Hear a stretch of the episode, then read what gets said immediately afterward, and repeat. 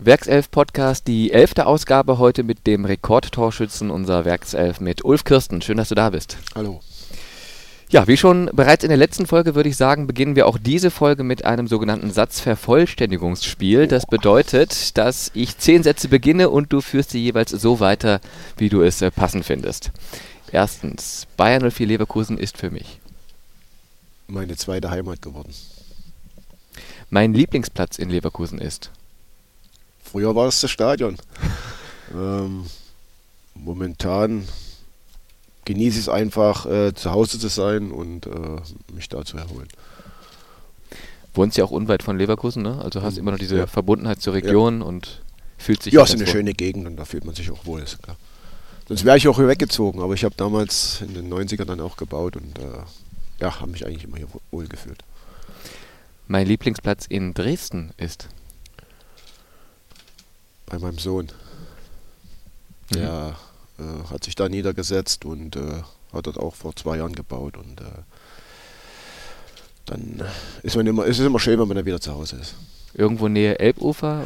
Äh, oberhalb von Dresden kannst du auf Dresden runterschauen, äh, wunderschön und äh, sehr ruhig auch, also wirklich wund wunderschöne Gegend. Ist ja auch eine wunderschöne Stadt, ne? Dresden. Dresden ist wohl die schönste Stadt mit. Okay, gut. Der Wechsel in den westlichen Teil der Republik 1990 bedeutete für mich. Großer Einschnitt äh, in meine Karriere, äh, privat wie auch sportlich. Ich war der geborene Stürmer, da ich. Ich muss einfach überlegen, ob ich der Geborene war. Ich Naja, habe der hab ja auch mal. Ja, gut, ich habe ja auch mal im Mittelfeld gespielt. Ähm, ja, weil ich den Instinkt vom Tor vielleicht hatte. Diesen berühmten Torinstinkt, den man nicht erlernen kann, ne? Den hast du oder hast du nicht, habe ich mir mal sagen lassen. Ja, den hat man oder hat man nicht, sicher. Äh, aber man muss natürlich sagen, in den jungen Jahren hat man natürlich in Dresden da auch äh, mit Sondertraining äh, sehr viel äh, geleistet und äh, äh, mit speziellen Trainern, die selber ganz hoch gespielt haben, geübt. Also ein bisschen kann man es dann schon erlernen, wie man sich zu bewegen hat. Ja, Laufwege kann man erlernen, äh, äh, wie man zum Ball geht, das kann man erlernen. Und äh, sicher braucht man dann auch schon ein bisschen das Näschen, um dann vor den Abwehrspieler zu kommen, aber äh, gewisser Teil ist schon erlernbar. Den klassischen Stürmer von damals und den typischen Stürmer von heute unterscheidet vor allem. Vielleicht äh, die, die Schnelligkeit, was da da der Fußball allgemein schneller geworden ist. Ähm, momentan, Stand letzten drei, vier Jahre, ist es ja nicht mehr so, dass der klassische Mittelstürmer äh, gebraucht wird oder äh, dass man den sich äh, an, an, antrainiert. Äh, man hat ja immer mit den schwimmenden Neuner angefangen. Ähm, Unterschied, ähm, ja, werden beide nach Ton abgerechnet. Äh, aber wie gesagt, das Spiel ist allgemein schneller geworden. Vielleicht ist man dann auch mehr auf, den, auf das Konterspiel aus und nicht mehr so über die Flügel. In meiner Freizeit. Fahre ich viel Motorrad, äh, hin und wieder Golf.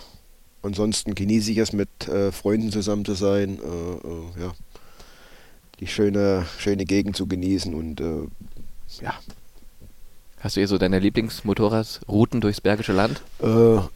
Ja, äh, Bergische Land ist ja dann auch über, wenn man so, lang, so viel fährt, überschaubar. Man fährt dann sicherlich mal in, in, äh, die andere Richtung, äh, in, in die Mosel lang. Mhm. Äh, aber wir machen auch im Jahr mit meinen Freunden zwei, drei Touren und da ist es schon äh, genügend zum Fahren. Besonders zum Lachen bringt mich. Heiko Scholz. Okay. Da kommt sicherlich le- wenigsten jetzt drauf, dass ich so, so spontan sage, weil wenn man mit dem zusammen ist, lacht man einfach äh, permanent und äh, weil das dann wirklich eine Frohnatur ist und ein sehr, sehr guter Freund. Ja, der war auch schon mal ein paar Mal ähm, beim Spiel in Leipzig, Co-Kommentator des Werkself-Radios und das war tatsächlich immer sehr, sehr kurzweilig und unterhaltsam. Ich ärgere mich vor allem über. Ja, manchmal unbeherrschte Reaktion, weil ich ja immer noch, immer noch impulsiv bin, vielleicht nicht mehr ganz so wie, wie vor 10, 20 oder 30 Jahren, aber äh, manchmal sprudelt es so spontan aus mir raus und dann, dann dachte ich, hm, jetzt lieber mal auf die Lippen gebissen, aber ansonsten äh, war es das eigentlich, wo ich mich über mich ärgern könnte. Mein Lieblingsurlaubort ist. Den habe ich gar nicht so, muss ich ehrlich sagen. Äh, wenn ich in Urlaub fahre mit Familie, ist es höchstens mal acht Tage, 18 Tage. Ansonsten äh, bin ich lieber dreimal im Jahr im Urlaub, eine Woche als statt äh, drei Wochen am Stück. Äh, das liegt mir nicht so, so lange auf dem Ort zu bleiben. Äh, ja, ich äh, habe so den richtigen Lieblingsurlaubsort eigentlich nicht. Aber ein Land, wo du gerne hinfährst? Ja, ich war jetzt vor kurzem in den USA, waren wir 14 Tage da mit dem Motorrad unterwegs. Das war natürlich richtig geil. Das hat äh, Riesenspaß gemacht. Das werde ich sicherlich auch nochmal wiederholen. Welche Küste? Äh, wir sind von Las Vegas nach äh, LA, äh, Palm Springs und wieder zurück nach Las Vegas. Und äh, das war schon äh, ein Erlebnis, was man, was ich so noch nicht hatte, weil man, wenn man in den USA war, war es Trainingslager oder man hat dort halt beruflich gearbeitet, aber so direkt in Urlaub konnte ich da eigentlich nie machen. Das habe ich mir jetzt mal, zu meinem 50. habe ich mir das gewünscht und habe es jetzt in 53. Äh, vollzogen. Besser spät als nie. Das stimmt. Das ja, stimmt. Sehr, sehr schön. Okay, äh, danke dir für die ersten Infos und damit auch alle, die jetzt zuhören, auf dem gleichen Stand sind, fasse ich nochmal ein paar Zahlen, Daten, Fakten über dich zusammen. Geboren bist du am 4. Dezember 1965 in Riesa, damals noch DDR, und begonnen mit dem Fußballspielen hast du im Alter von sieben Jahren bei der BSG Chemie Riesa. Außerdem in der Jugend gespielt hast du im Anschluss noch bei Star Riesa und dann bei Dynamo Dresden. Und für Dynamo hast du dann 1983 auch dein Profidebüt gegeben. Dort hast du bis 1990 gespielt, bist dann zu Bayer Leverkusen gewechselt und hast hier dann bis zu deinem Karriereende 2003 gespielt. Ich hatte es bereits erwähnt, du bist Rekordtorschütze der Werkself mit 233 Treffern und mit deinen 181 Bundesligatoren, die du in deinen 350 Spielen für Bayern 04 Leverkusen geschossen hast, belegst du derzeit Platz 7 der ewigen Torschützenliste der Bundesliga. Wie viel bedeutet dir da so eine Statistik heute noch? Ja, das ist natürlich rückblickend immer eine Anerkennung deiner Leistung, äh, dass ich in einer klasse Mannschaft spielen durfte. Sonst hätte ich wahrscheinlich auch nicht so viele Tore geschossen. Ähm, und dass es halt auch eine erfolgreiche Zeit, Zeit war, das muss man dann schon sagen. Auch wenn wir nicht den ganz großen Titel geholt haben, der ja eigentlich verdient gewesen wäre irgendwann mal, aber äh, sind zumindest Pokalsieger hier geworden und äh, ich denke, der Verein hätte da auch einen, einen, einen oder anderen Titel mehr verdient gehabt. Hm, da sprechen wir natürlich auch noch drüber. Aber nochmal ganz kurz zu dieser ewigen Torschützenliste. Das ist natürlich schon ein großes Ranking. Verfolgst du da heute noch so die Entwicklung und die Zahlen nach jeder Saison im Sinne von, äh, ja, wer hat da nochmal zugelegt, wer könnte da noch aufgeholt haben und wer könnte mich noch überholen? Äh, nein, man, man kriegt schon mal gesagt, wenn jetzt überholt worden bist. Äh, ich glaube, Pizarro hat mich zuletzt überholt und der Lewandowski, aber mhm. dann kommt irgendein Journalist immer mal und sagt, äh, was sagst du dazu? Das ist, für mich ist das nur noch Spielerei. Also das, ja. da kann ich ja nichts mehr damit anfangen. Das ist, äh, das ist okay, dass ich da stehe und äh, bin auch mit zufrieden. Ja, und ich glaube, die Position, die ist auch relativ gefestigt, denn ich habe mal ein bisschen recherchiert. Also in nächster Zeit noch von Platz 7 verdrängen könnte dich theoretisch noch Mario Gomez, der 15 Treffer weniger hat aktuell auf Platz 11 der ewigen Torschützenliste steht. Aber da weiß man ja auch nicht, wie lang es bei ihm dann noch geht und beim VfB Stuttgart, wie das da noch so für ihn äh, läuft. Aber ist dann wahrscheinlich alles nur. Ne? Zahlen sind immer so, wie sagt man, Rauch und Schall, ne? Schall und Rauch. Schall und Rauch. Schall und Rauch, genau.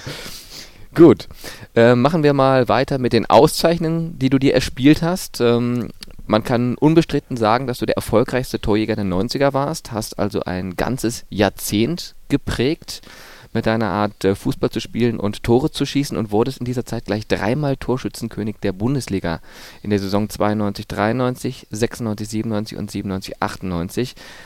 Was hat dich damals so sehr von deinen Stürmerkollegen in der Bundesliga unterschieden? Dass ich den ersten Titel, wo ich das erste Mal Torschützenkönig geworden bin, ohne Freistoß und äh, ohne Elfmeter äh, geschafft habe. Mhm. Ich habe, glaube ich, sowieso erst im Ende der 90er mit Elfmeterschießen angefangen, irgendwann mal. Weil es damals nicht lief, habe ich gesagt, heute schieße ich einfach einen Elfmeter, vielleicht kippt dann wieder die Torarmut. Und das hat auch geklappt. Ähm aber sonst so von der Art, ich meine, äh, dreimal Torschützenkönig und auch in den Jahren, wo du nicht Torschützenkönig geworden bist, hast du viele Treffer immer dazugesteuert und wie gesagt ein ganzes Jahrzehnt geprägt, die ganzen 90er. Da gab es ja auch noch andere gute Torschützen in der Bundesliga. Was hattest du denn, denn immer voraus, dass du immer so ein paar Treffer vorneweg warst? Also hattest du da irgendwie einen bestimmten Spielstil, die andere noch nicht hatten oder hat das System wunderbar für dich gepasst, dass hier bei Bayern 04 gespielt wurde? Oder was waren so die Dinge, von denen du profitiert hast, die die anderen Stürmer vielleicht nicht hatten?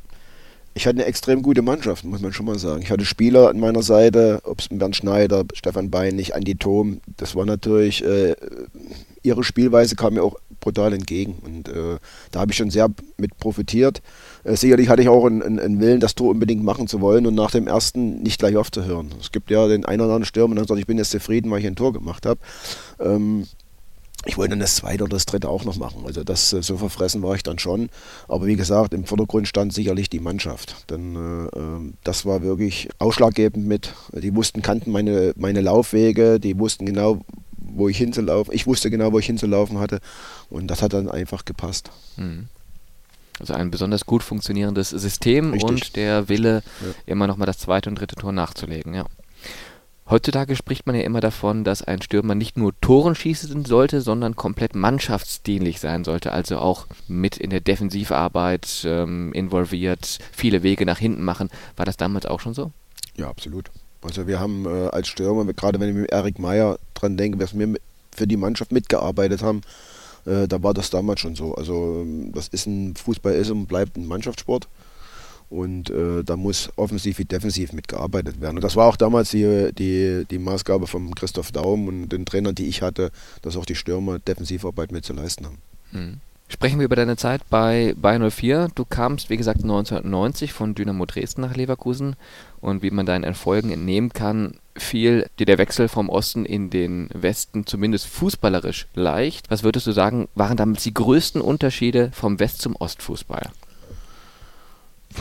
Das ist schwierig. Die Ausgeglichenheit in der Liga sicherlich. Das war ein, ein, ein großes Thema. In, äh, in, der Oberliga damals gab es vier, fünf äh, Spitzenmannschaften. Mhm. Und äh, da ist dann hinten raus, klar hat man dann auch mal gegen den letzten oder vorletzten verloren, aber hier war schon die Liga ausgeglichener, als es äh, im, in, in, der DDR war. Die mannschaftliche Geschlossenheit. Also wir hatten in, in, in Dresden ein richtig gutes Team. Wir haben auch vieles, viele Gemeinsamkeiten gemacht. Hier war immer wo mir zumindest, wo ich zumindest gekommen bin, immer der Anschein, dass jeder ein bisschen irgendwo ein Einzelkämpfer war. Da hat man nicht so das Gefühl gehabt, dass man da in eine, in eine Mannschaft reinkommt, die dich mit offenen Armen empfängt. Da ist das schon äh, schwer gewesen. Man musste sich dann schon ein bisschen oder sehr stark behaupten, um äh, sich da auch durchzusetzen. So, ähm, man hat ja weniger trainiert wie im Osten. Wir haben jeden Tag zweimal trainiert. Hier hat man dann auch mal einen Tag frei gehabt. Das ist, war für mich ohne Umstellung. Kannte man nicht so. Und, und äh, musste man sich auch erstmal dran gewöhnen. Oh, aber an, an, ansonsten hat man auch Fußball gespielt und hat dann halt äh, ja, versucht, sein Bestes zu geben. Hm. Aber die Art des Trainings, hast du gerade schon gesagt, die war auch wesentlich härter im Osten. Ja, definitiv. Wir hatten ja auch äh, keinen freien Tag. Das, hm. äh, wir haben auch, wenn wir Samstag gespielt haben, haben wir Sonntag äh, Training gehabt. Montag war schon wieder Hauptbelastung mit zwei Einheiten, Mittwoch Hauptbelastung. Außer man hat jetzt englische Woche gehabt, dann nicht, aber äh, dann trainiert hat man jeden Tag. Also einen freien Tag hatten wir nie. Also das Thema Regeneration, das war doch nicht so ausgeprägt. Mit Sicherheit nicht. Wir haben ja auch zwischen Weihnachten und Neujahr trainiert. Wir hatten drei Feiertage frei und auf 24, 25 und danach ging es schon wieder los mit der Vorbereitung. Und ähm, früher war es ja auch so, dass man dann im März erst die Saison begonnen hat und dann hat man natürlich da auch äh, drei, drei, vier Wochen Wintertrainingslager gehabt. Zwei Wochen mit dem Club, zwei Wochen mit der Nationalmannschaft und äh, da war das schon äh, eine andere Belastung. Mhm. Mit viermal Training am Tag. Das ist schon, war schon was anderes. Also das allein war schon eine große Umstellung, was das Fußballerische angeht, aber auch das Persönliche, hast du gerade gesagt, äh, äh, war es ein großer Einschnitt für dich, vom, vom Osten, von Dynamo Dresden nach Bayer Leverkusen jetzt hier in den Fußballwesten zu kommen. Beschreib das doch gerne nochmal. Was war da so die größte Veränderung für dich? Ja, man hat natürlich viele Freunde zurückgelassen. Ich glaube, für mich war es einfacher, weil ich ja dann doch mit Andreas Thom äh, zumindest in der Mannschaft jemanden hatte, mit dem man sich dann auch getroffen hat. Äh, für die Familie an sich war es sicherlich schwieriger, neue Freunde zu finden. Ähm, gut war, dass halt der Kali dann auch äh, immer mal ein Abgestellter, der sich dann auch so ein bisschen Rundumbetreuung mitgemacht hat in den ersten Wochen. Und da da hat der Verein schon viel getan. Das war ja sowieso das Markenzeichen von Leverkusen, so das, das familiäre aufrechtzuerhalten oder was das familiäre dann irgendwo reinzubringen. Und das hat der Kali dann in, äh, immer versucht, was jetzt das, das allgemeine Wohlbefinden angeht. Mhm. Also da hast du dich dann schon auch gut aufgenommen gefühlt und das wurde, ja, wurde versucht, dir es sehr einfach zu machen. Das, das, das äh, was, was jetzt nicht mit dem Fußball, mit der Mannschaft an sich zu tun hatte, mhm. klar, alles andere musste man sich ja selber durchsetzen. Und da war das die Umstellung schon mit der Mannschaft, dass man da sagt, man hatte da schon elf oder 18 Einzelkämpfer, jeder hat für sich gesehen. Aber was dann das Gesamt Bild von Bayer, das war immer familiär. Also da hat der Kali dann schon bemüht, auch mit, mit äh, äh, Sekretärinnen und alles, was da rundherum war, Zeug war, Platz war, das, das ist man dann sehr herzlich aufgenommen worden eigentlich. Mhm. Was waren trotzdem deine ersten Eindrücke, als du hier nach Leverkusen kamst und da ja, vielleicht ein ganz anderes Leben vorgefunden hast? Rein sportlich muss ich sagen, keine Zuschauer im Stadion. da waren ja nur 7000, 8000 zum Anfang.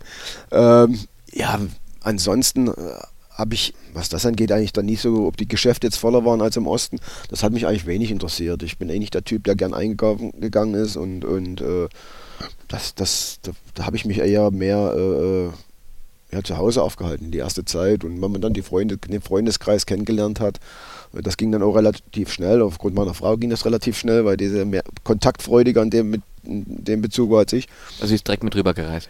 Sie ist direkt mit rübergekommen, ja, ja. Mhm. Mit, mit Benny noch dazu und dann äh, war das dann schon, äh, was äh, kann, konnte man eigentlich sich immer, wenn es irgendwo nicht lief, ist, war man zu Hause und hat man sich dort halt auch wohl gefühlt.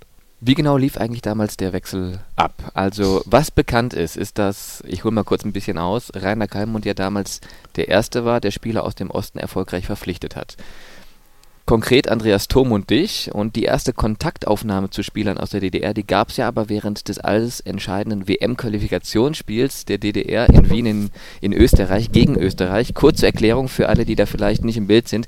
Die DDR, die hätte sich durch ein Unentschieden in Österreich für die WM 1990 in Italien qualifizieren können. Das Spiel ging aber 0-3 verloren. Jetzt muss man dazu wissen, dass das Spiel am 15. November 1989 stattfand, also exakt sechs Tage nach dem Mauerfall. Und die Clubbosse dieser ganzen Bundesligisten, die natürlich interessiert waren an den Spielern aus der DDR, die nahmen das Spiel zum Anlass, die Spieler dann nach dem Spiel treffen zu wollen. Und ähm, Rainer Kalmund dachte sich damals, wenn ich jetzt warte, bis das Spiel vorbei ist, dann bin ich womöglich zu spät dran und daher muss ich die Spieler bereits vor dem Abpfiff der Begegnung irgendwie kontaktieren. Also hat Kalmund den damaligen Jugendtrainer von Bayern 04, Wolfgang Karnat, beauftragt, sich dort während des Spiels in den Stadion Innenraum zu begeben, um mit euch Spielern zu sprechen. Ähm, Kanat hat sich damals als Mannschaftsarzt, glaube ich, sogar ausgegeben und äh, hat dann auf der Ersatzbank der DDR Platz Fernsehmann, genommen. Als Fernsehmann. Als Fernsehmann, okay. Als Fernsehmann hat sich auf irgendwann irgendwie an die, an die Ersatzbank rangetan, hat sich dort ähm, hingesetzt dann auch und zwar neben Matthias Sammer, der dann ausgewechselt wurde und hat mit ihm da gesprochen und kurze Zeit später saß du dann auch mit ihm am Tisch und dann eben auch mit Rainer Kalmund. So richtig zusammengefasst? Lief das so ungefähr ja. damals? Ist lang her, aber so ungefähr könnte es sein, ja. Wie lief das Gespräch denn konkret ab? Dein erstes Aufeinandertreffen mit Rainer Kalmund? bin, ja, mit dem Rainer Kalmund und mit dem Kali haben wir uns äh, später erst getroffen. Äh, der Wolfgang Kanner, der da auf der Bank saß, der hat uns ja in der Sportschule Linderbrunn haben wir wohl gewohnt. Ja, Linderbrunn haben wir gewohnt und da ist er dann abends noch hingereist mit dem Norbert Ziegler. Und da haben wir abends ein kurzes Gespräch gehabt. Nächsten Tag sind wir ja dann äh, nach Berlin geflogen, also Ostberlin geflogen. Und dann saßen die mit bei uns in der Maschine drin und sind dann äh, ja, mit nach Dresden gekommen. Da hat man so den ersten Kontakt hergestellt. Äh, ich müß, müsste jetzt lügen, ich weiß nicht, wann der Kali irgendwann gekommen ist. Das war, ähm, glaube ich, auch so kurz vor Weihnachten. Er hat uns dann mit Matthias Sammer, der war ja auch noch mit auf der Liste, mhm. äh, dann auch eingeladen, nach äh, an den Chiemsee ein paar Tage Urlaub zu machen. Da sind auch relativ schnell die Verträge klar gemacht worden. Allerdings gab es ja dann so ein, ein Veto vom, vom, äh, von der Regierung, dass es nicht geht, dass man drei von demselben Verein oder dass, dass keine drei aus dem, aus, aus dem Osten in, in seinen Verein reinholen kann. Und dann hat man halt äh, nur den Andy Thom genommen und den Sommer und äh, Kirsten hat man dann anderen Verein zugeschoben. Du und Tom Leverkusen und äh, nee, Sammer nee, Stuttgart. Nee, nee, nee, nee? Der, der, das, das war, der, das ist erst später gekommen bei mir. Okay. Dann. Ja, ja, ich hatte dann mit, mit Borussia Dortmund eine Einigkeit erzielen können. Äh, war zwar immer die Höhe, Höhe der Ablösung im Raum, weil das äh, Dortmund damaligen Zeit nie bezahlen konnte. Und Matthias ist dann halt nach, äh, nach Stuttgart gewechselt. Und bei mir war das dann so in der Schwebe. Ich hatte dann, äh, klar, ich war in meinem Kopf her klar mit Dortmund und äh, irgendwann ist der Kali in der Tür gestanden und äh, hat gesagt, nee, kommst jetzt doch zu uns. Ich habe gerade den Vertrag mit Dynamo Dresden gemacht. Also wir waren da schon irgendwo freiwillig. Wir hatten gar keine, mit, mit kein Mitspracherecht mehr, weil ich äh, äh, eigentlich vom Kopf her auch und mit Michael Mayer einen sehr guten Kontakt hatte und äh, ich da eigentlich dann auch in den Zeitpunkt nach Dortmund wollte. Mhm. Wie war das dann für dich? Ja, für uns war es entscheidend, dass wir in der Bundesliga spielen konnten. Ähm, also da war der äh, Verein dann in dem Fall Ja, das ist natürlich auch so verkauft worden, dass dort man die Ablösesumme eh nicht zahlen kann. Könnte ich vielleicht gar nicht wechseln. Und gesagt, ja gut, dann, dann äh, wenn das so ist, dann äh, gehe ich halt nach Leverkusen. Telefone gab es damals noch nicht und deswegen äh, konnte ich auch irgendwo keinen Kontakt herstellen äh, mit Borussia und deswegen äh, war das dann am Ende des Tages so. Am Ende nochmal drüber gesprochen mit Michael Mayer und Co. Ich habe jetzt war jetzt bei seinem Geburtstag eingeladen und äh, haben wir mal kurz drüber gesprochen und ja, das sind halt äh, solche Geschichten, die man ja, dann auch mit Schmunzeln erzählen kann und äh, nicht mehr mit einer ganz großen Verbissenheit. Was hat er denn da gesagt? Hat er gesagt, äh, wir hätten schon zahlen können, aber der Kalmund, der hat uns da einen Streich gespielt, oder? Äh, pff, nein, das war schon, das war schon die Höhe der Ablösesumme, war schon okay. ein Problem damals. Ja. Äh, aber vielleicht hätte man sich dann doch irgendwo äh, geeinigt mit, mit, mit äh, Dynamo. Aber die waren ja auch glücklich, dass sie das ein bisschen mehr Geld gekriegt haben. Von daher kann man denen ja dann am Ende des Tages auch keinen Vorwurf machen. Äh, ich hatte ja danach noch ein Angebot aus Italien von Inter Mailand. Und äh, die wollten damals 6 Millionen zahlen, da wollte mich Dynamo wieder überreden, dass ich das sage, mit Bayer Leverkusen nochmal äh, das ganze Ding cancel. Habe ich gesagt, ne, das ist mir jetzt, ich bin jetzt froh, dass es so ist, wie es ist und gut ist. Es ist natürlich auch eine aufregende Zeit für uns gewesen. Stressige Zeit auch. Also war jeden Tag hier jemand da und ähm, Gott sei Dank gab es da noch keine Handys, sonst hätten die ja nie stillgestanden und äh, deswegen war das war schon äh, nicht ganz so einfach. Mhm. Und dann am Ende hieß es Tom und Kirsten, Final zu Bayern 04 und. Gut, Andy war ja schon da. Genau, Andy war schon da. Du kamst noch mit dazu, dann genau. hinterher, richtig, und Sammer zum VfB Stuttgart. Richtig, ja. Und du hast gerade schon erwähnt, ähm, drei DDR-Spieler nach Leverkusen, das wollte Helmut Kohl nicht, der damals Bundeskanzler war. Der rief dann, glaube ich, beim Bayer-Vorstand an und sagte, äh, bitte so viele dann nicht. Und deswegen blieb es dann bei Tom und Kirsten. Und hättest du damals schon ausmalen können, dass so eine erfolgreiche Zeit wird für dich hier unterm Bayerkreuz?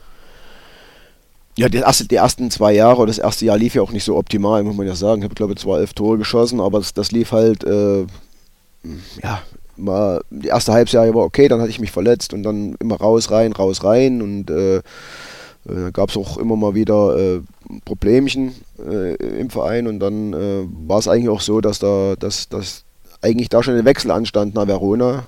Ähm, ich mit dem Kali damals auch in Verona war und äh, aber ja, Kali ja im Nachhinein gesagt hat, jeder Verein, der kam, hat eigentlich immer unterbunden, mich weggehen zu lassen.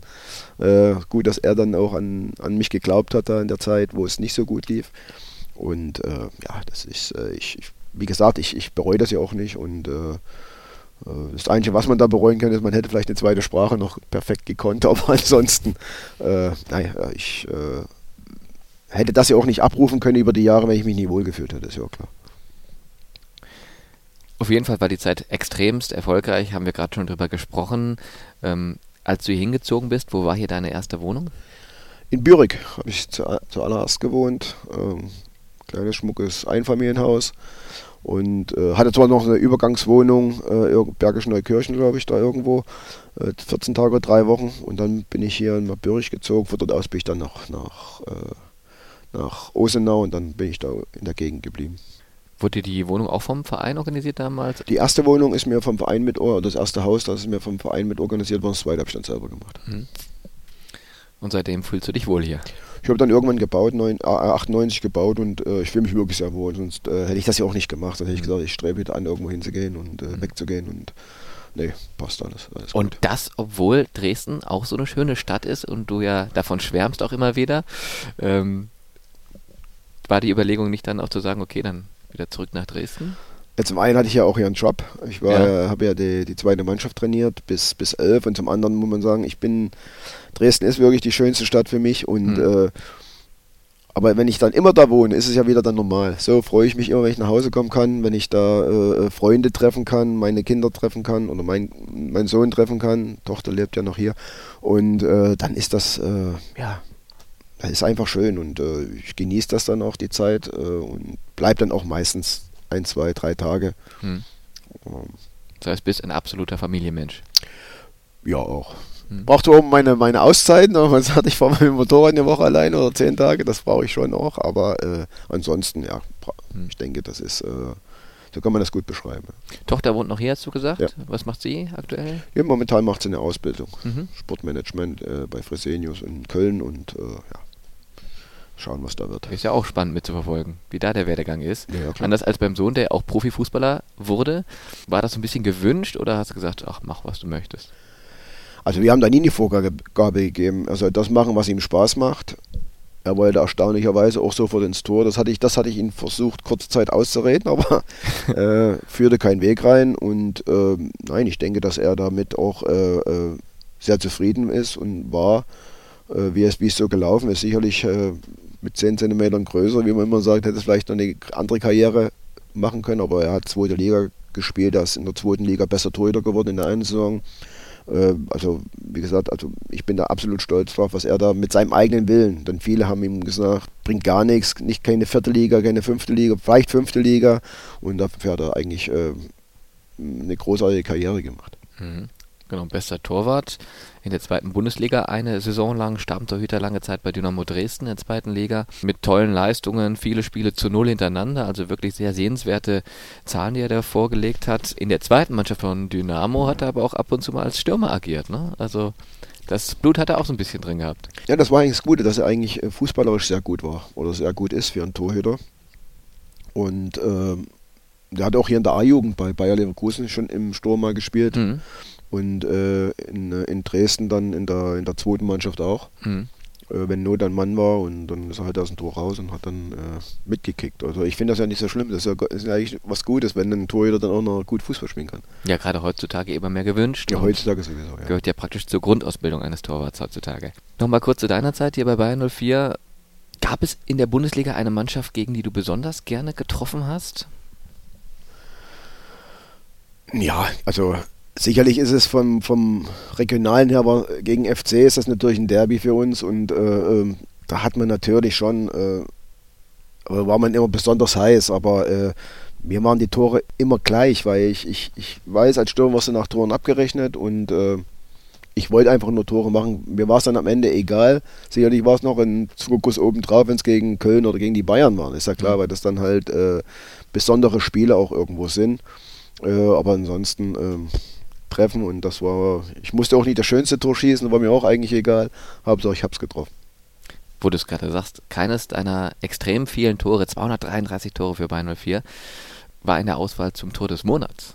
Ähm, das ist einem dann am Ende wahrscheinlich aber auch egal, weil man sagt, okay, ich habe meine Hausaufgaben gemacht. Mein Gott, wenn es nicht schön war, am Ende fragt ja keiner nach. Nö, das war, ich, hab, ich, ich war mal, glaube ich, Zweiter bei, da hat Bernd Schuster gegen Eintracht Frankfurt hier zu Hause, hat er wie ich einen Seitfallzieher gemacht, oder Fallrückzieher so ein Tor und er hat einen von der Mittellinie reingehauen und äh, da war ich natürlich auch das Zweiter der ja. Auswahl, aber egal, also da muss ich sagen, das hat, mir, das hat mich nie irgendwie berührt oder irgendwo, wo ich sage, ich müsste jetzt das schönste Tor schießen.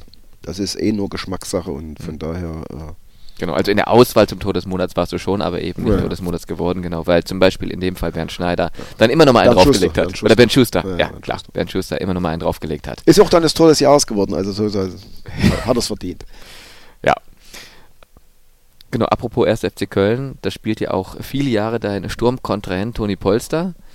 Ähm, Hast du zu ihm vielleicht noch eine besondere Verbindung? Ich frage, weil ihr ja immer mal wieder spezielle Aufeinandertreffen hattet, jetzt nicht nur in der Bundesliga, sondern eben auch bei diesem gerade schon erwähnten entscheidenden WM-Quali-Spiel DDR-Österreich. Bei der 0-3-Niederlage hat er ja nämlich alle drei Tore für Österreich gemacht und dir dadurch ja praktisch so die erste WM versaut sozusagen. Also gibt es da so eine spezielle Verbindung? Ja, die erste WM hat uns nicht versaut. Ja, da haben wir uns selber 86 versaut, weil da waren wir auch äh, nahe dran mhm. mit der DDR und äh, sind dann, glaube ich, auch gegen Frankreich gescheitert, wenn mich nicht alles täuscht. Ähm, ja, wir hatten schon ein gutes Verhältnis, muss man sagen. Auch wenn er beim Liga-Konkurrenten gespielt hat, auch äh, wenn er unmittelbarer Konkurrent in der, in der Meisterschaft, äh, in, in, als Stürmer war. Ähm, ja, ich habe ihn auch damals in meinem Abschiedsspiel eingeladen nach Dresden. Also, wie gesagt, wenn wir uns drehen, sehen, dann äh, ist es immer herzlich, dann freuen wir uns, dann reden wir auch über alte Dinge, über alte Zeiten und äh, ja, das ist eigentlich, so ein respektvolles Miteinander und äh, ich habe mich immer wohlgefühlt mit ihm, wenn er, auch wenn er dabei war und äh, hat mir immer viel Spaß. Aber kurz nochmal zu diesem Spiel, wo er dreimal getroffen hat, Österreich-DDR, wo ihr dann nicht zur WM nach Italien 1990 gefahren seid. War es da auch so wie Ede Geier, euer damaliger Trainer, im Nachklang sagte im Sinne von der Mauerfall kurz vorher und viele Spieler hatten eh schon so Abwanderungsgedanken in Richtung Fußball Westen, die waren da im Kopf nicht ganz klar. Hat das da schon so arg mit reingespielt, auch bei dir selber? weiß ich gar nicht, ob, das, ob man das so bezeichnen kann, weil das war ja so frisch. Man, hat man wusste ja gar nicht, ob man dann überhaupt trotzdem da äh, in der Bundesliga spielt. Das war sicherlich eine aufregende Zeit und das war sicherlich auch für uns alle. Äh, wir haben immer vom Fernseher gehockt, äh, vom Training rein, wieder vom Fernseher, was passiert da. Ob da der Einzelne direkt gesagt hat, oh, jetzt geil, jetzt kann ich in die Bundesliga. Ich meine, das war im November und äh, die, die Saison wäre eh noch gegangen. Ähm, weiß ich nicht, ob das, das so ausschlaggebend war. Ähm, müsst, man müsste sich das Spiel nochmal anschauen. Ich glaube, äh, erster Elfmeter war, glaube ich, im 16er, glaube ich, irgendwie. Dann, da waren ein, zwei Dinge dabei, die vielleicht nicht gerade, äh, wo man sagt, kann man schon mal den Schiedsrichter fragen, warum, weshalb, äh, ohne dass jetzt das, die Leistung von den Österreichern zu schmälern. Aber Mhm. Damals war es vielleicht noch ein bisschen anders, wenn man, wenn man dann sicher sich die Situation nochmal sieht, da waren schon äh, heftige Entscheidungen dabei und äh, ob wir deshalb verloren haben, wissen wir nicht. Wir haben am Ende 3-0. Munterputzen ist so gewesen, aber wie gesagt, das darauf, um nur das, es war sicherlich ein Teil davon mit, mhm. dass die Wende war, aber, äh, oder dass gerade diese aufregende Zeit war, aber das darauf zu schieben, weiß ich nicht. Mhm, okay. Mit Bayern 04 wurdest du viermal Vizemeister. Hast du das jeweils als großen Erfolg empfunden, weil es sportlich ja auch eine starke Geschichte ist, oder jeweils immer als Niederlage, da es nie zum Meistertitel gereicht hat? Ja, man muss ja jede einzelne Meisterschaft für sich sehen. Also man sicherlich, wenn man Unterharing sieht, war es sicherlich eine Niederlage. Da war mir in der Saison waren wir auch die beste Mannschaft. Ähm, da haben wir eigentlich wirklich äh, den Elfmeter nicht genutzt, den wir da hatten ohne Torhüter, muss man schon sagen. Und dann äh, die zwei, die letzte, äh, die letzte Vizemeisterschaft 2002 sicherlich ähnlich, auch wenn die Geschichte eine andere ist, aber äh, hat man sicherlich auch alles selber in die Hand, ohne dass man dann sagt, äh, man, man, ist, man ist abhängig von, von dem dritten. Da konnte man alles selber entscheiden. Die anderen zwei Meisterschaften, ich meine, die erste war schon, äh, wo der Christoph Daum kam, 96, 97 und äh, da waren wir glücklich und stolz, dass wir das geschafft haben. Hätte keiner erwartet nach dem vorhergehenden Jahr und dann äh, nach den Verpflichtungen, die auch im Verein getätigt wurden. Und wir sagen, wir haben, glaube ich, damals ist der Erik Meyer, Jan Heinze von dem Absteiger gekommen, die Jens Nowotny, Karlsruhe, ich weiß nicht, ob die auch abgestiegen sind, aber könnte sein. Und äh, da hätte das eigentlich von uns auch keiner erwartet, dass man so eine super Saison spielt. Da kann man das als absoluten Erfolg werden. Ich glaube, es war das erste Mal wieder so eine Champions League dann, wo man dann die Champions League Quali spielen musste dann. Ähm, das, das ist sicherlich äh, als Erfolg zu werden und die anderen zwei äh, sicherlich als Niederlage, klar. Mhm. Also 50-50. Mhm. Ja.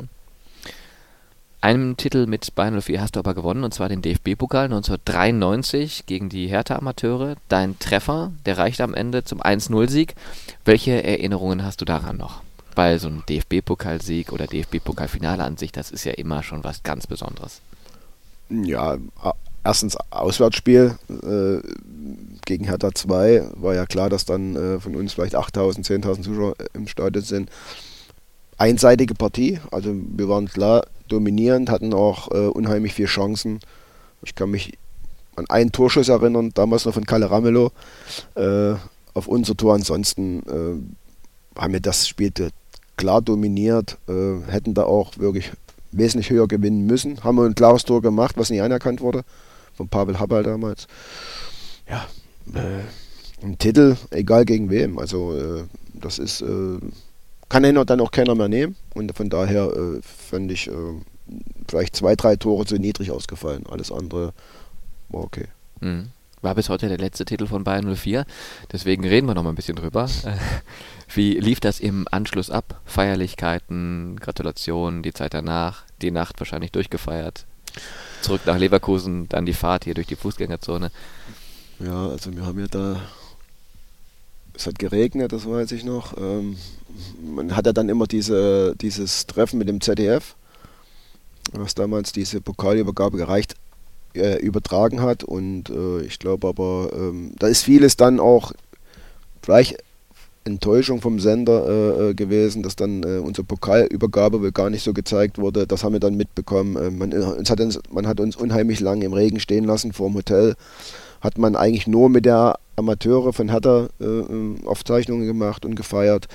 War für uns sicherlich nicht so schön, hat uns aber am Ende des Tages dann auch nicht groß interessiert. Wir haben dann abends eine tolle Party gehabt in, in Berlin und sind dann nächsten Tag hier nach, nach Leverkusen geflogen hatten da nochmal einen schönen Tag, da kam dann war das Wetter ein bisschen besser und äh, wir hatten auch einen tollen Empfang. Also das war dann äh, für Leverkusen-Verhältnisse, äh, war glaube ich schon die ganze Stadt dann auf dem Bein. Also das war toll und hat auch, äh, sag mal, riesen, waren riesen Emotionen dabei und hat auch riesen Spaß gemacht. Mhm. Und brachte dann im Nachlauf natürlich auch nochmal viel mehr Zuschauer ins Stadion. Du sagtest gerade, als du ähm, angefangen hast, hier bei Bayern 04 Fußball zu spielen. Da waren es 8000 circa im Schnitt und. Teil gab auch mal 11, 12.000. Wenn ja. natürlich FC Schalke Dortmund kam, war die Bude voll. Das, ist, das war klar. klar. Und, ähm, Aber trotzdem von der Entwicklung bis 2003. Ja, absolut. Das ist schon ja. dann gigantisch auch, ne? Ja, man muss auch sagen, man hat dann wirklich, äh, gerade was dann ab 96 hier passiert ist mit, mit Christoph Daum und Kali, haben den Verein komplett umgedreht und dann ist natürlich hier eine, auch in dem Umfeld eine riesen Euphorie geschaffen worden und äh,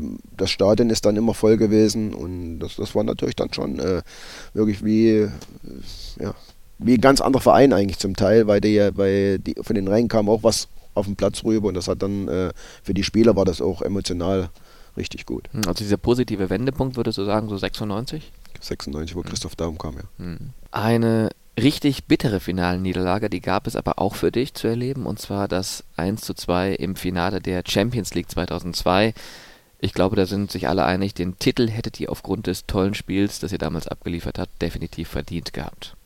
Also, das war schon so ein absoluter sportlicher Tiefpunkt, weil man eben so selten die Chance hat, Champions League-Sieger zu werden. Das stimmt. Das hat man wirklich sehr, sehr selten. Und äh, ja, wir waren über 90 Minuten auch die bessere Mannschaft. Ähm, wir haben wirklich dann auch, wenn man die zweite Halbzeit sieht, was wir für Druck entwickelt haben, was wir uns für Chancen erarbeitet haben.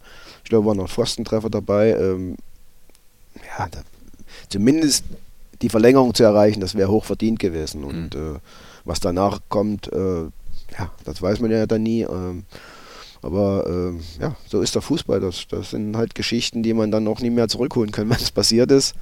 Mhm. Ja, Erlebnis war es trotzdem. Leider nicht mit einem guten Ausgang für uns. Ja, weil gerade das muss ich mir als, als, Leistungssportler extrem bitter vorstellen, weil man weiß, diese Chance hast du vielleicht nur einmal im Leben, anders als jetzt die Meisterschaft, wo du jedes Jahr wieder am Start stehst, oder auch DFB-Pokal, wo du auch ja immer zum erweiterten Kreis so ein Stück weit der Favoriten gehörst, die den Titel gewinnen können, ist bei der Champions League ja wirklich so, auch heutzutage noch, äh, dass ja, das wirklich von Tagesform, von von ganz wenigen Momenten im Spiel abhängt, ob du überhaupt eine Runde weiterkommst und dann im Finale zu stehen und dann auch noch das bessere Spiel abzuliefern. Ja, die also haben ja dann auch, glaube ich, noch den Torhüter ausgewechselt. Ja, das und, auch noch. Äh, der hat natürlich dann auch einen absoluten Glücksmoment gehabt. Der hat alles gehalten, was aufs Tor kam. Wenn das wahrscheinlich, wenn der Torhüter sich nicht verletzt hätte, ich glaube, Cassias ist mhm. reingekommen, ne, glaube genau. ich. Und äh, ja, Spiel der des hat, Lebens gemacht. Der hat Spiel des Lebens gemacht, das ist richtig. Und wenn es vielleicht nicht so gekommen wäre, dann hätten wir es vielleicht auch so geschafft, in 90 Minuten schon. Hm. Wie lange hast du gebraucht im Nachgang, um das für dich ad acta zu legen? Ich muss jetzt mal kurz überlegen, hatten wir danach noch das Pokalenspiel? Ich glaube, wir hatten danach noch, noch das Pokalenspiel. Also es war ja so eine Woche, wo man sagt, Samstag, Mittwoch, Samstag, äh, was sie danach auch abgeschafft haben, was auch richtig ist, weil man, wenn man drei Titeln spielt und dann in einer Woche alles machen muss, ist das natürlich dann schon. Äh ich will jetzt nichts Falsches sagen, aber ich glaube tatsächlich, Liga und DFB-Pokal war vorher schon. Deswegen hattet ihr plötzlich. Nee? Ich, ich meine, ich. War das? Aber zumindest war es alles relativ hintereinander. Ja, das, ja, ja, Wochentakt. Also erst Liga zu Ende und dann meine ich. Aber das Champions League-Spiel war bestimmt Mittwoch. Jedenfalls war es relativ. ja äh, eng beieinander alles und ja, dann ist natürlich schon äh, die ganze Nummer bitter. Das heißt, man geht dann in die Sommerpause und hat dann immer noch so ein bisschen damit zu kämpfen. Ne? Wahrscheinlich mit dieser Saison ganz besonders und muss da erstmal runterkommen wieder.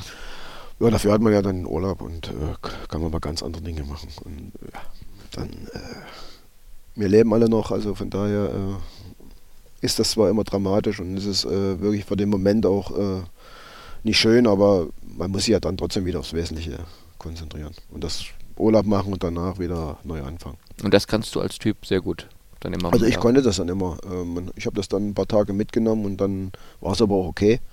Und dann habe ich gesagt, ja, versuchen wir halt nächste Saison.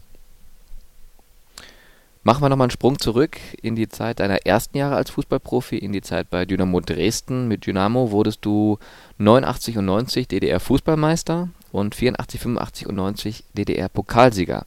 Du hast in 154 Spielen für Dresden 57 Tore erzielt und wurdest 1990 zum DDR-Fußballer des Jahres gewählt. Welche Erinnerungen hast du an diese Zeiten? Ja, wir waren natürlich mit Dresden ein absolutes Spitzenteam. Ne? Ich habe da zwei Meisterschaften gewonnen, habe dort drei Pokalsiege geholt und äh, hatten allgemein auch eine, eine, eine, tolle Truppe. Wir sind, äh, wir hatten Nationalspieler, wir hatten U21-Spieler, Nationalmannschaft, wir hatten damals gab es Olympia noch, Olympia, Olympianationalmannschaft oder Auswahl, wie das damals hieß. Äh, das war eine Mannschaft gespickt mit nur Internationalen und äh, man konnte, hatte natürlich da auch, äh, gerade wenn man, wenn man die, die Erfahrung sieht und die, die Jungs, das war eine, eine sehr, sehr gute Mischung eigentlich. Und äh, da hat man, ist reingekommen in die Truppe da, mit, mit 17 habe ich da gespielt, angefangen zu spielen und äh, es war sicherlich nicht so einfach, aber trotzdem hat man immer die Chance bekommen, auch wenn es mal nicht so lief. Die Geduld hatte man dann schon, die hat man vielleicht heutzutage nicht immer, aber damals hatte man dann auch schon die Geduld äh, mit, äh, mit jungen Spielern viel zu arbeiten und äh, ja, sie so langsam auch dann ranzubringen an die, an, an die Erfolge oder mhm. an, die, an die erste Mannschaft. War das für dich, du bist in Riesa geboren, immer so auch der Kindheitstraum schon, irgendwann mal bei Dynamo Dresden spielen? War das so der Vorzeigeklub in der Region schlechthin? Absolut. Mhm. Äh, man, man, man, ist ja dann damals irgendwo dann auch zu dem Verein delegiert worden, wenn man die Leistung in der Jugend gebracht hat. Ich bin dann mit 13, 12, 13 bin ich dann auf die Sportschule gekommen ist ja natürlich klar, dass man dann äh, das Ziel hat, äh, ähm, Profi zu werden. Oder Profi gab es ja damals bei uns nicht, aber zumindest in die erste Mannschaft zu kommen, das ist äh, das Ziel und den Traum hat jeder, sonst hätte man ja diesen Schritt gar nicht machen müssen. Ähm, und man hat natürlich die auch jeden Tag vor den Augen gehabt. Äh, das ist, äh, das war ein auch so ein, ein, Umfeld, wo man die Profis trainiert, die, die zweite Mannschaft trainiert, die, die Jugendmannschaften haben trainiert, das war alles so irgendwo zusammen und dann hat man immer gesehen, wenn die, die wie die Profis trainiert hat, was die gemacht haben und äh, da war das schon äh, äh, damals für uns toll, auch wenn die, wenn die, wenn die, wie soll ich sagen, diese Bedingungen nicht optimal waren. Also wir haben ja nur auf Asche trainiert und äh, wie gesagt auch viel trainiert. Äh, manchmal vielleicht auch zu viel trainiert, aber ähm, in meinem Fall hat es ein bisschen was gebracht. Mhm. Du hast gerade gesagt, äh, dreimal Pokalsieger, zweimal Meister der DDR und Fußballer des Jahres DDR 1990. Einer dieser Titel hat eine besondere Bedeutung für dich oder? Wir haben ja auch lange Jahre kämpfen müssen äh, um die Meisterschaften, weil der BFC uns da immer äh, den Rang abgelaufen hat. Ähm, sicherlich waren die, die erste Meisterschaft äh, in, in Dresden, die war natürlich schon äh, was Besonderes, weil es nach so vielen Jahren die Meisterschaft wieder war für, für Dresden und weil äh, das so gefeiert wurde, wie es eigentlich äh, hier in, in, im Westen immer war, mit, mit einem riesen Publikum danach. Äh, man hat sich nach nicht den nächsten Tag getroffen, sondern die, man, die, die, Fans sind alle im Stadion geblieben. Wir haben uns umgezogen nach dem Spiel, sind dann nochmal in, auf, auf dem Platz, haben dort eine, eine Party mit den Fans gemacht. Das, das ist so das, was so als erstes nochmal hängen bleibt, weil das nee, was, was war gigantisch. Es waren 36.000 dann noch da drin.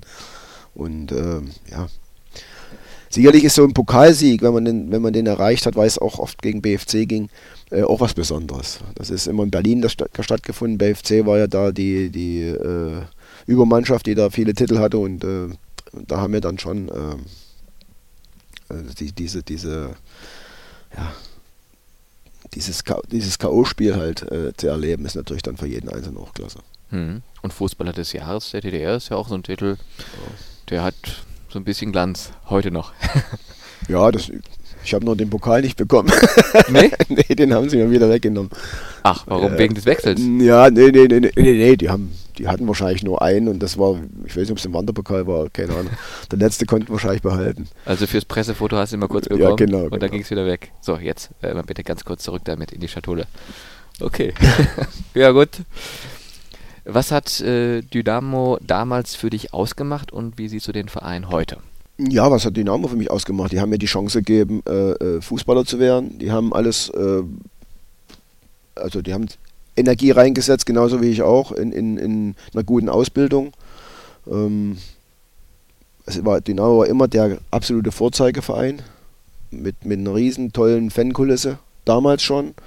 Hat natürlich jetzt diese, diese Entwicklung, die sie jetzt genommen haben, finde ich, fantastisch, weil mhm. sie auch ein neues Stadion haben, sind jetzt schuldenfrei, hatten sicherlich in den 90er Jahren auch ein Riesenproblem, gerade was das angeht, was das Finanzielle angeht.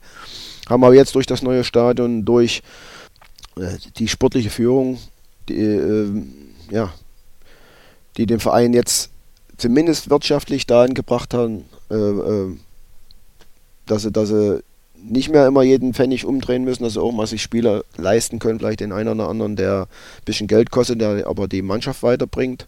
Ja, und äh, natürlich eine überragende Fankulisse, das muss man schon mal sagen. Die haben den Verein mitentschuldet, die haben äh, äh, auf vieles verzichtet, haben äh, äh, selber viel Geld in die Hand genommen, um den Verein dahin zu bringen, äh, wo, er jetzt ist. Sicherlich gibt es da immer wieder das eine oder andere, was mal nicht so positiv ist, aber das hat jeder Verein. Und deshalb äh, ja, hoffe ich, dass es irgendwann noch einen Schritt nach oben geht.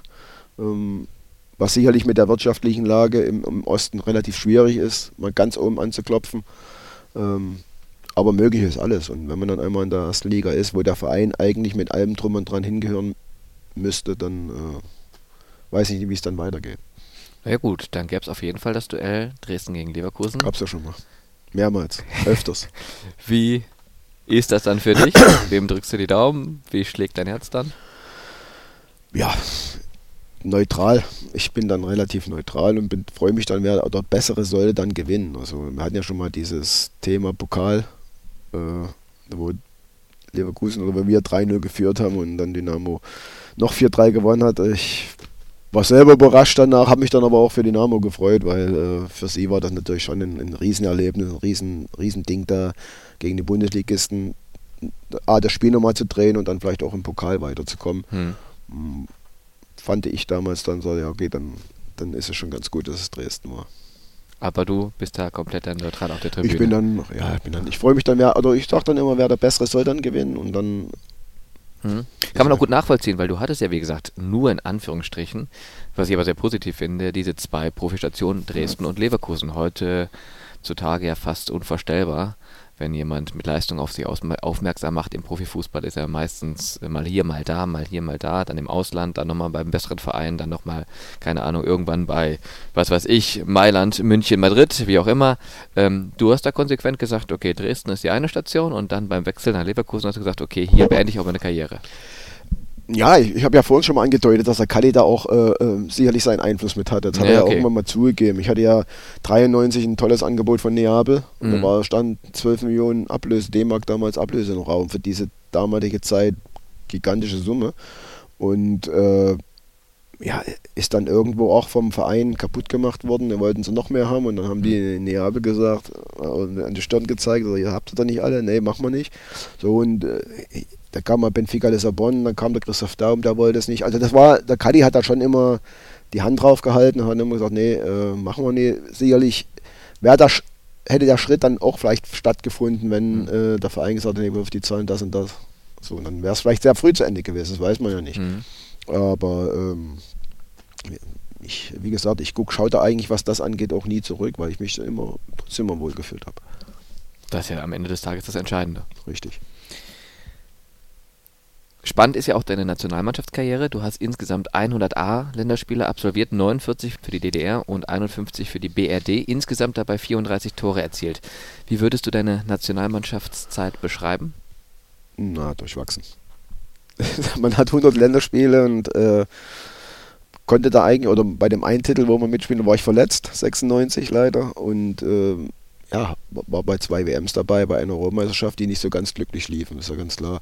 DDR war es klar, dass es immer so ist, man muss Glück haben, das Turnier zu erreichen. Wenn wir es erreicht hätten, glaube ich, hätten wir eine, eine, gute Rolle spielen können, weil unsere Mannschaft schon mit, mit sehr guten Spielern noch gespickt war. Äh, und hier, ja, man hätte sich da eigentlich mehr erhofft, gerade auch 94. Deutschland war gerade Weltmeister mhm. und mit Frankreich, äh, wir sind dann in den USA und hatten eigentlich dann eine, eine super Truppe muss ich sagen. Die war wirklich richtig gut besetzt. Aber ich denke, dass die, dass die etablierten oder erfahrenen Spieler da vom Kopf her irgendwo müde ja, waren. Müde waren, leer waren vielleicht. Und ähm, somit äh, war das ja Lady 98. War es unglücklich in meinen Augen, dass man da sicherlich mit keiner guten WM, aber mit einer WM, wo wir hätten im Viertel, Achtelfinale war, nee, Viertelfinale war es gegen, gegen Kroatien. gegen Kroatien mit elf Mann hätte man das sicherlich gedreht oder hätte man das geschafft. Wörns flog vom Platz ja, mit genau, Rot. rote Karte, dann hätte man das sicherlich geschafft. Äh, mhm.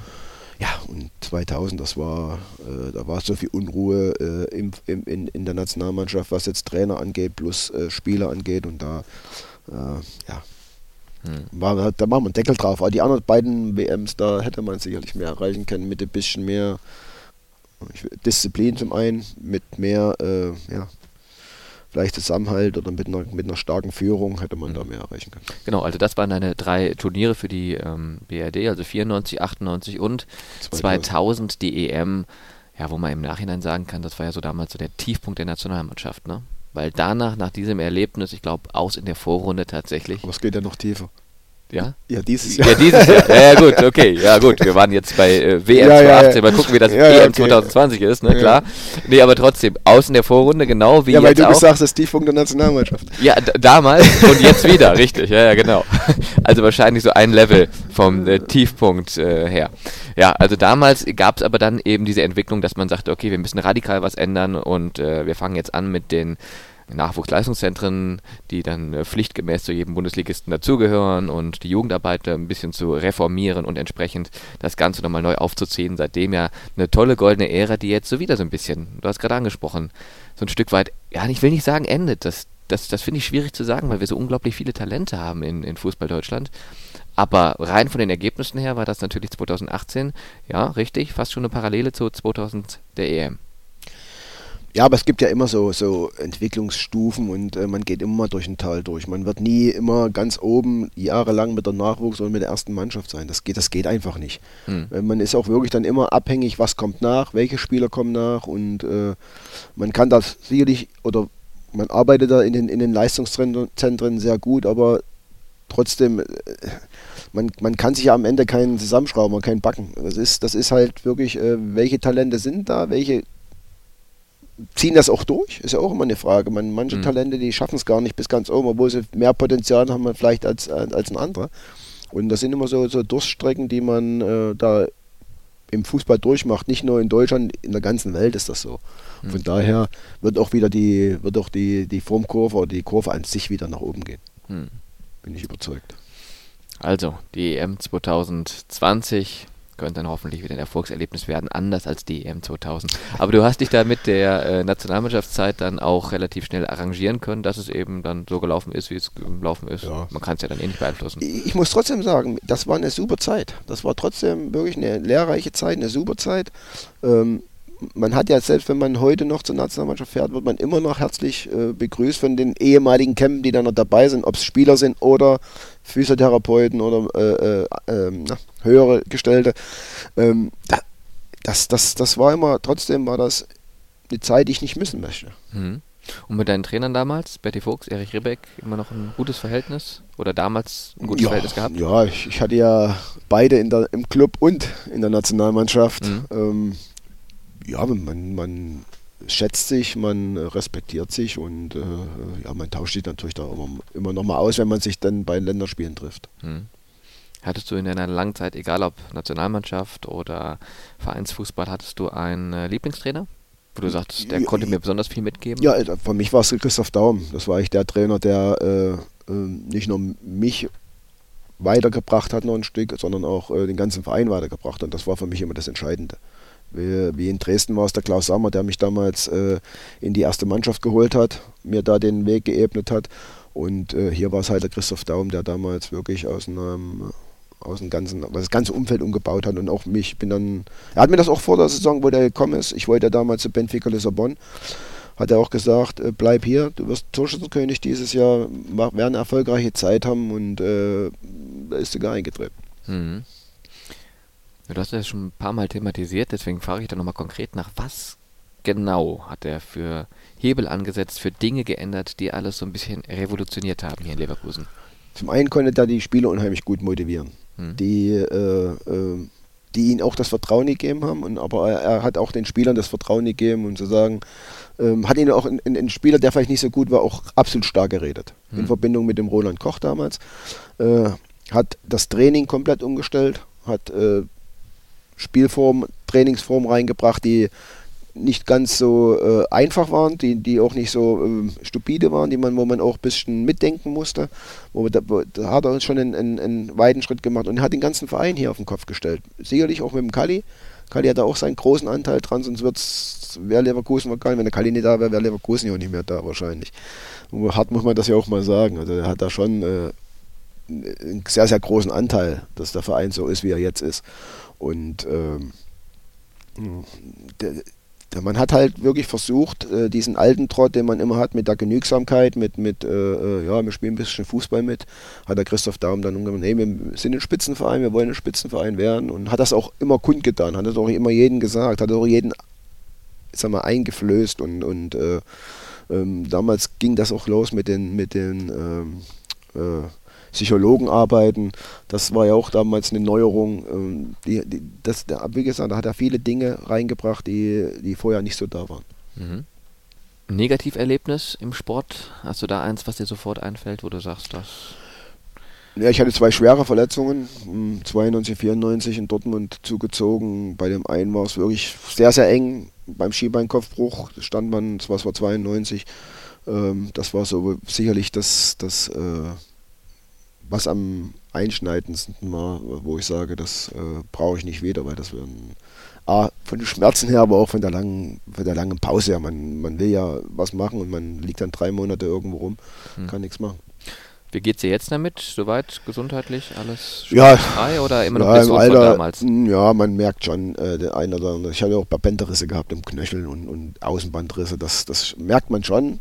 Ähm, aber trotzdem versuche ich dann immer wieder ein bisschen was wenigstens zu machen. Hm. Das heißt, was machst du jetzt auch da in deiner Freizeit sportmäßig? Ja, Golf. Ich Golf, habe okay. ein bisschen Golf spielen. Äh, ja. Wenn es möglich ist, auch zu joggen, äh, ein bisschen Tratti spielen. Äh, dann liegt man natürlich auch, ja, liegen nicht, ist übertrieben gesagt, aber man hat dann schon wieder Probleme danach. Also von daher, ähm, gerade wenn man Kunstrasen immer spielt oder trainiert, aber äh, ich spiele ja auch nie so lange. Wenn ich jetzt irgendwo Fußball spiele, dann spiele ich 20 Minuten und dann ist das auch okay. Ja, ich mal zeigen lassen und dann ein paar Autogramme schreiben und dann passt das. Wunderbar. Gehen wir so ein Stück weit äh, weg vom Fußball, kommen wir nochmal ganz kurz auf natürlich auch ein prägendes Erlebnis in deinem äh, Leben zu sprechen, auf den Mauerfall, den du ja tatsächlich sehr nah miterlebt hast. 9. November 89. Wie hast du diesen Tag erlebt? Ich würde mal sagen. Ehrlich jetzt nicht. Ich, ich, ich muss mal überlegen. Ich glaube, vorhin dachtest du beim Training warst du zwischendurch und ihr seid dann immer wieder irgendwie von Fernseher das da Ja, das war ja, das war ja, ähm, wir waren ja im Trainingslager, glaube ich sogar, oder? Ich, November 89, oder? November, war, war, das nicht vor, das war ja vor Österreich, da waren wir eine Woche vorher im Trainingslager, wo das passiert ist. Mhm.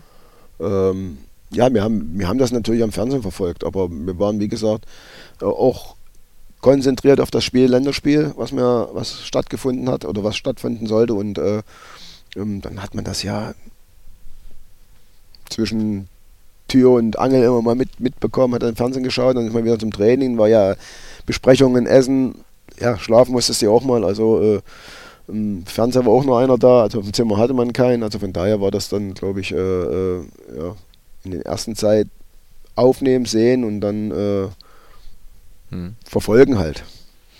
War dir damals schon klar, dass das so ein prägendes Erlebnis ist für die ja, komplette Geschichte praktisch? Eigentlich nicht. Da habe ich mir gar, nicht, gar keine, damals in damaligen Zeitpunkt, äh, glaube ich, auch gar keine Gedanken dann drüber gemacht. Was jetzt wird erstmal. Wie wurde das kommuniziert innerhalb der Mannschaft? Weil es wurde ja eigentlich nie was dem Zufall äh, überlassen in der DDR. Das heißt, man hat ja immer schon, aber war doch so, ne? man hat immer so ein bisschen ähm, auch erzählt bekommen, was man jetzt über diese diversen Dinge zu denken hat, oder?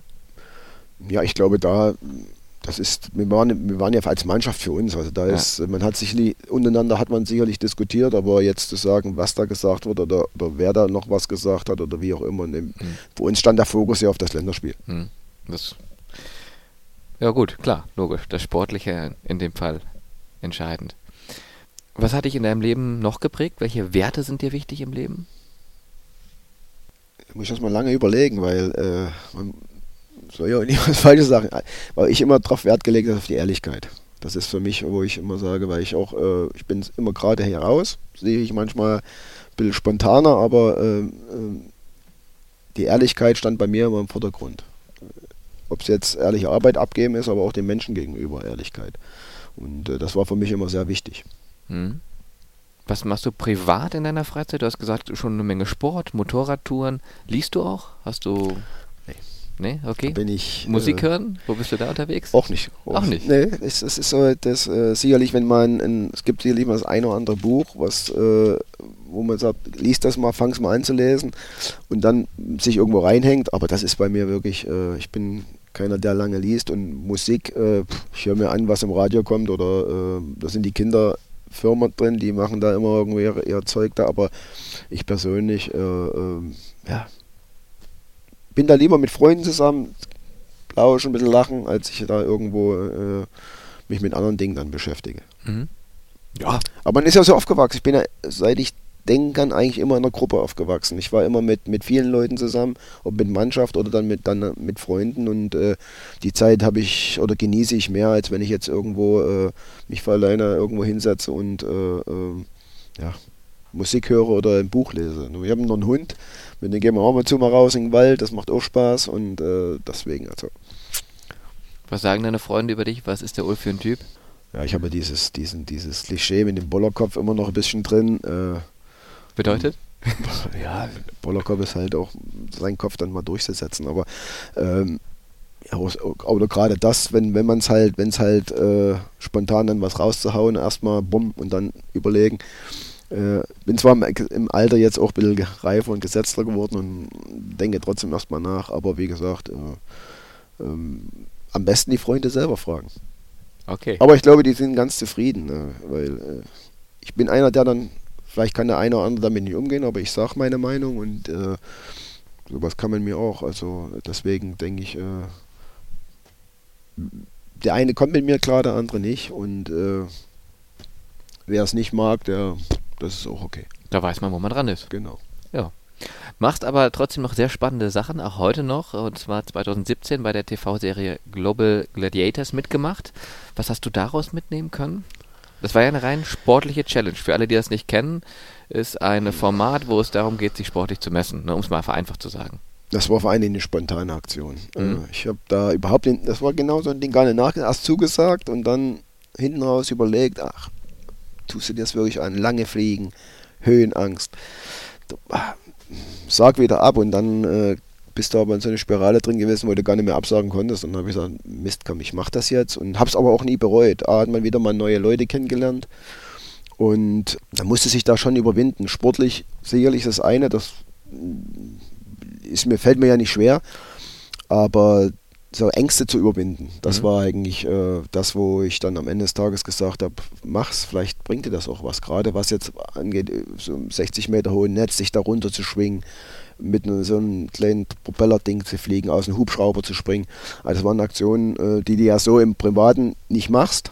Und mhm. so konnte ich mich mal wirklich den Dingen stellen, wo ich sage, hm, äh, das, A, hast du da ein bisschen Angst und äh, seh mal zu, dass du das hinkriegst. Und äh, das war dann schon eine ganz gute Aktion. Grenzen überwinden. Richtig. Weil du gerade sagtest, Höhenangst, die wurde dir dann praktisch ja, ja drastisch genommen, aufgrund dessen, dass du da diese Konfrontation hattest ja, mit diesen Dingen aus. Äh, drastisch genommen ist gut gesagt. ja, das ist schon sicherlich nicht ganz so einfach, wenn man das als Kind macht, vielleicht noch was anderes, aber dann jetzt schon mit über 50, das ist schon, schon ordentlich. Da gehört ja einiges dazu. Ja, das, äh, ich, hab, ich bin ja bekennender Flugangst, wie, wie, nennt man das, der Flugangst hat mhm. und auch das zugibt. Ähm, das ist natürlich schon, ähm, hat mir schon ein bisschen geholfen, jetzt auch wieder mehr ins Flugzeug einzusteigen, als wenn ich, äh, bin ja im, in, in Deutschland fahre ich alles mit dem Auto eigentlich, aber wenn es halt nach München geht, dann fliegst du auch mal. Mhm. Das ist dann schon, äh, hat dann schon geholfen. Jetzt USA musste ich auch fliegen, zwölf Stunden und äh, von daher, das hat dann schon ein bisschen geholfen.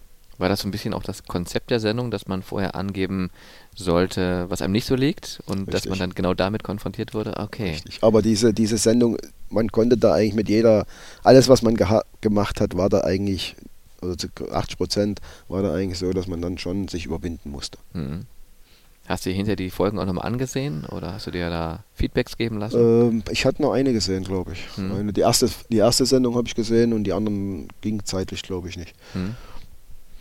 Und äh, was war so das Feedback aus der Familie? Äh, sehr positiv. Also ich habe da auch keinen erlebt, der äh, irgendwas Negatives da gesagt hat. Da war eigentlich alles sehr positiv. Hm. Das heißt, ähm, ähnliche Formate könntest du dir auch in Zukunft noch vorstellen? Ja, überlege ich jetzt mal besser drüber. Also denke mehr drüber nach, sagen wir so, und überlege mal ein bisschen mehr. Das Format würde ich wahrscheinlich wieder machen, weil es wirklich auch auch die Crew, was rundherum gearbeitet hat, muss man auch mal sagen. Die haben äh, wirklich eine tolle Arbeit geleistet da und die waren äh, sehr, sehr sympathisch. Man hat da wirklich auch, äh, ich habe jetzt immer noch ein, zwei Kontakte mhm. und äh, das, das, das, das nimmt einen ja dann auch keiner mehr. Ne? Das eine, das war zwar anstrengend alles drum und dran, aber auch die Menschen, die dahinter standen, äh, das war schon dann auch ein tolles Erlebnis. Das heißt, eventuell noch weitere TV-Einsätze möglich, ja, wenn die mal. richtigen Angebote kämen. Wir warten mal. Okay, gut. Was ich auch immer interessant finde, viele Menschen haben ja so eine sogenannte Bucketlist, äh, also eine Liste, auf der Dinge stehen, die man noch erreichen bzw. noch erleben möchte. Hast du da so eine Liste, wo du sagst, das würde ich gerne in meinem Leben alles noch erleben, erreichen, machen, tun, wie auch immer? Nee, da bin ich eher vielleicht der Spontanere. Zum Beispiel wie jetzt mit der USA-Tour. Ja, das, das ist ja, ich, ich werde noch in naher Zukunft eine Safari machen. Das, das ist, äh, was ich jetzt als nächstes mit meiner Frau geplant habe, dass wir dann irgendwie, äh, weil ich, ich, ich hab's, wir waren in Namibia mit der Global Gladiator, jetzt habe ich hm. so ein, ein, tolles Land und habe gesagt, jetzt will ich auch noch mal mehr Tiere sehen und äh, wenn man so eine kleine Safari mitmacht, das wäre wir, da steht sicherlich ganz oben drauf ansonsten, ähm, ja, dann nehme ich das Leben, wie es dann auch eigentlich so kommt. Ja, was, was kann man noch machen, wenn sagen, hey, wollen wir das machen? Dann bin ich eher dann der Spontane, sage komm, das passt. Äh, wenn morgen ein Verein kommt und sagt, Ulf, kannst du dir vorstellen, die, die Stürmer zu trainieren, sage ich, überlege ich mir kurz und dann sage ich ja oder nein. Also das sind, das sind so Dinge, die immer noch irgendwo äh, machbar sind, aber äh, das, die einzige Planung, die wirklich so bei uns steht, ist, das wirklich eine Mal eine Safari zu machen. Wann die jetzt sein wird in den nächsten ein, zwei, drei Jahren, aber das ist so ein Ziel, nur ein Traum, den ich nochmal erfüllen will. Mhm.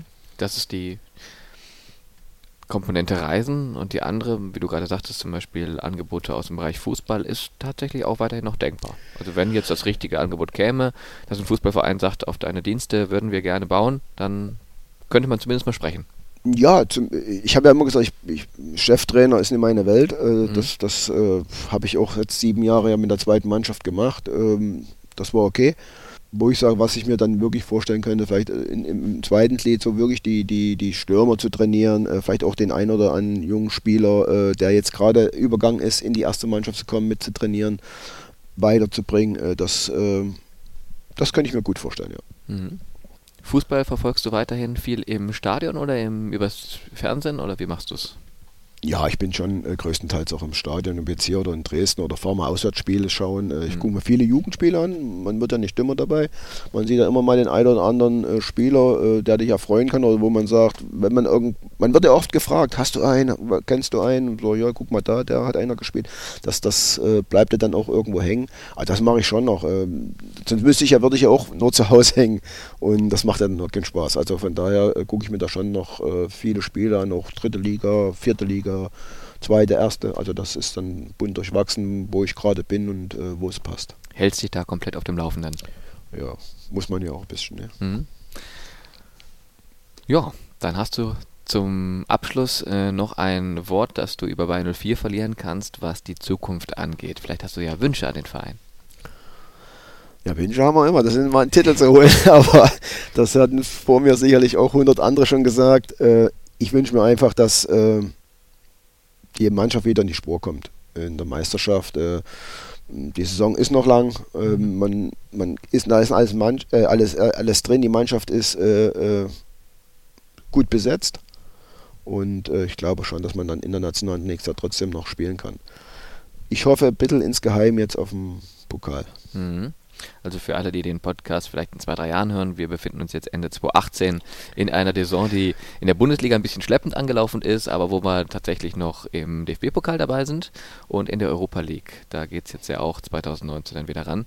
Das heißt, da auf diese beiden Wettbewerbe hoffst du, dass man da vielleicht was holt? Ich also realistisch ist ja ein Pokalsieger zu werden. Mhm. Ist ja realistischer als die Meisterschaft dieses Jahr zu holen. Ähm, ich glaube, da ist vieles möglich. Man, ist ja manchmal so, dass es, wenn es in der Meisterschaft nicht so 100% gut läuft, ähm, dass man dann vielleicht äh, sich auf das, das, das eine konzentriert und ähm, da ist vieles möglich im Pokal. Und äh, in einem Spiel sind wir ja auch nicht schlechter als Bayern München oder Dortmund, da kann man die auch mal schlagen. Das ist immer meine Meinung. Und äh, von daher äh, denke ich, dass der Pokalsieger äh, dieses Jahr wirklich nicht ganz so weit weg ist, das zu erreichen. Das ist ein schönes Schlusswort. Das lassen wir so stehen. Vielen Dank, Ulf Kirsten, und Eine. vor allem viel Erfolg und Spaß bei deinen Safaris, die noch anstehen. Eine. Muss ja auch wieder so weit fliegen. viel Spaß dabei. Alles klar, danke dir.